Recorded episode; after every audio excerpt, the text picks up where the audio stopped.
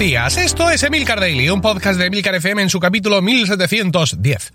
Yo soy Emilcar y este es un podcast sobre tecnología en general, Apple en particular, redes sociales, productividad personal y francamente cualquier cosa que me interese. Hoy es jueves 16 de enero de 2020 y voy a hablaros de mi nuevo ratón vertical.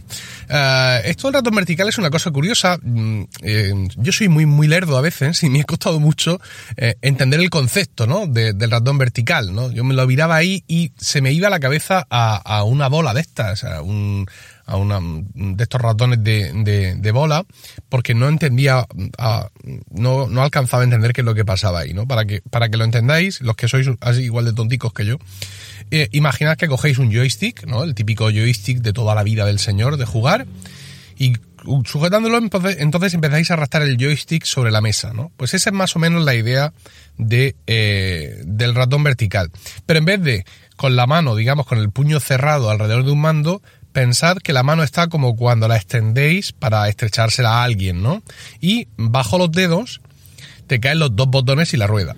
También lo podéis pensar, si os ayuda más, como si estáis con vuestro ratón convencional, con la mano, digamos, sobre él, y lo giráis hacia la derecha, en mi caso, y empezáis a arrastrarlo por el lomo, por el canto, ¿vale? Una cosa así.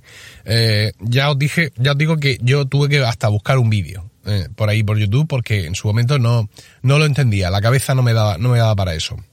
Bueno, el caso es que eh, estaba hablando con un compañero sobre el Microsoft Arc Mouse, eh, este ratón magnífico que es el que yo uso.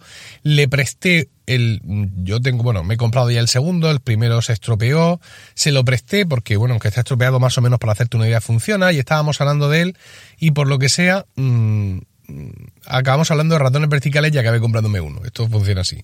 Bueno, llevo un día y, las sensaciones la verdad es que son muy buenas. Generalmente no suelo tener problemas de dolores, incluso con las cosas más antianatómicas, como es cualquier producto que haya fabricado Apple, ¿no? Pero bueno, mi ratón actual, que ya os he dicho que es el Arc Mouse de Microsoft, es fantástico, estoy súper contento con él, pero he probado esto porque eh, hay mucha gente que dice que está muy contenta, ¿no? Eh, todo el mundo habla de los ratones verticales como un viaje de ida, como una cosa maravillosa, en plan, Dios mío, he sido un estúpido, te tenía tan cerca y, no lo sabía. Todo este tipo de historias. El caso es que, bueno, eh, entré a Amazon buscando uno y me encontré, así como muy llamativamente, uno de la marca CSL. Ni idea. Mm, tenía 1398 valoraciones y una puntuación de 4,5 estrellas. Entonces pensé, bueno, pues mm, quizá no conozco a CSL como un fabricante de ratones histórico, ¿no? Que puede ser que tenga esa brecha en mi conocimiento. Eh, costaba, o cuesta 20 euros, eh, va a pilas y pues tiene el típico pincho que tienes que conectar en un puerto USB de tu equipo. A mí estas cosas no me gustan los ratones, yo los prefiero Bluetooth, pero mira, para una prueba ratón vertical 20 pavos tampoco me iba a poner exquisito. Luego me he dado cuenta de que eh, CSL no es un reputado fabricante de ratones, sino que este ratón que ofrece CSL es un, es un OEM.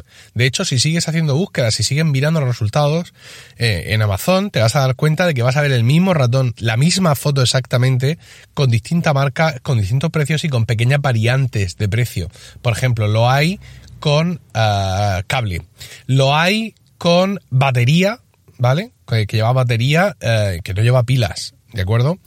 Ah, mm, pero bueno, mm, no sé, el de la batería a lo mejor pesa más que este. Este es un muy liviano, ¿eh? Con las dos pilas puestas es súper, súper ligero. No tengo ni idea. Eh, el caso es que yo me he comprado este. Antes de, digamos, de dejarme convencer por las 1398 valoraciones de Amazon, hice una búsqueda en blogs, busqué en blogs eh, en todos los idiomas que, que controlo y este modelo de ratón, evidentemente con otra marca y con otro nombre, pero la misma foto, la misma maldita foto del ratón, aparecía como ganador en, muchas reviews, ¿no? En cuanto a la calidad, digamos, la relación calidad-precio. Eh, seguramente cuando se hablo de ratones verticales se os viene a la cabeza el nombre de Logi, ¿no? De Logitech y su eh, Logitech MX vertical que cuesta 80 euros.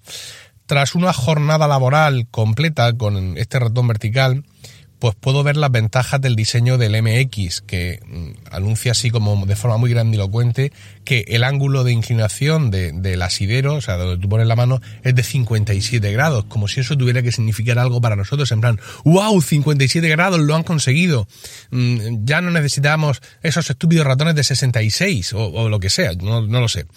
Lo que pasa es que no sé yo si merece la pena o si va a llegar a merecer la pena la brutal diferencia de precio que hay entre uno, eh, entre uno y otro.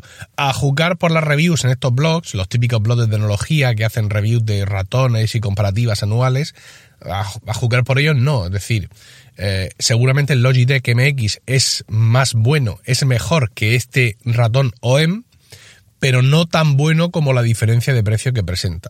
Básicamente esa es la enseñanza con la que yo me quedo. Y como ya sabéis, yo soy muy de gastarme mucho dinero, porque soy así de tonto, ¿no? Es decir, ante gastarme 80 y 20, pues yo me hubiera gastado 80, pero es que en este caso la cosa caía mm, por su propio peso.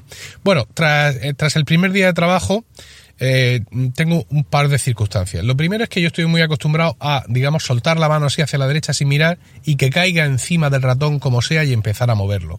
Pero claro, ahora no lo tengo, no lo puedo hacer así. Es decir, ahora yo tengo que coger bien mi ratón. Porque si no cojo bien mi ratón, si no pongo la mano bien puesta encima del ratón Mm, sujetándolo como debo, pues al final estoy acabando cogiendo el ratón con la yema de los dedos. Y no se trata de eso, no hemos venido aquí para eso, porque eso te causa más problemas. Hablando de problemas, en algún momento de la jornada tuve unas ligeras molestias de hombro. Pero bueno, en fin, quiero decir, aquí cada uno es como es. Yo tengo problemas de contracturas en, los hombros, en la espalda, y es posible que un pequeño cambio de la posición pues me haya llevado a a este tipo de, de, molestias, ¿no? Con lo cual, bueno, pues de momento no voy a, no voy a, a, bosquearme en este sentido, porque, bueno, eh, en definitiva, eh, el usar un ratón vertical viene recomendado porque la mano tiene una posición más natural, ¿no? Y te provoca menos dolores, menos problemas musculares en el antebrazo, la mano y la muñeca. Estamos hablando, por ejemplo, de tendinitis o del síndrome del túnel carpiano. A priori, usando un, eh, un ratón vertical, haces hasta cuatro veces menos movimiento que si usaras un ratón convencional. Con lo cual, pues, esta pequeña molestia que yo tuve ayer en mi contractura de la espalda, pues lo mismo fue por el tiempo o por lo que sea.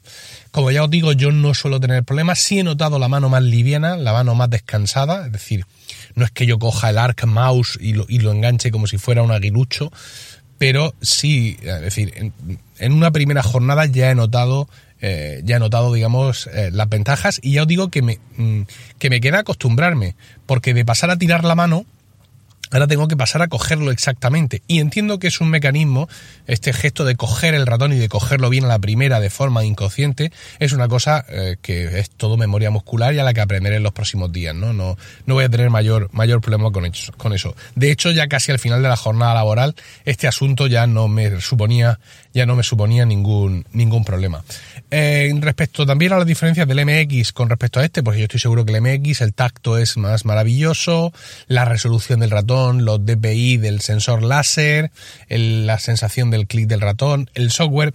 Este ratón viene sin software ninguno y, tiene tela, ¿eh? porque tiene los dos botones suyos, izquierda y derecha, luego tiene la rueda, la rueda también en botón, luego tiene un tercer botón por ahí solo, y luego a la altura del dedo pulgar, donde te queda el dedo pulgar, tienes otros dos botones que actúan como, eh, digamos, de forma predefinida como adelante y atrás en navegación en páginas web y en, navegación por, por, carpetas.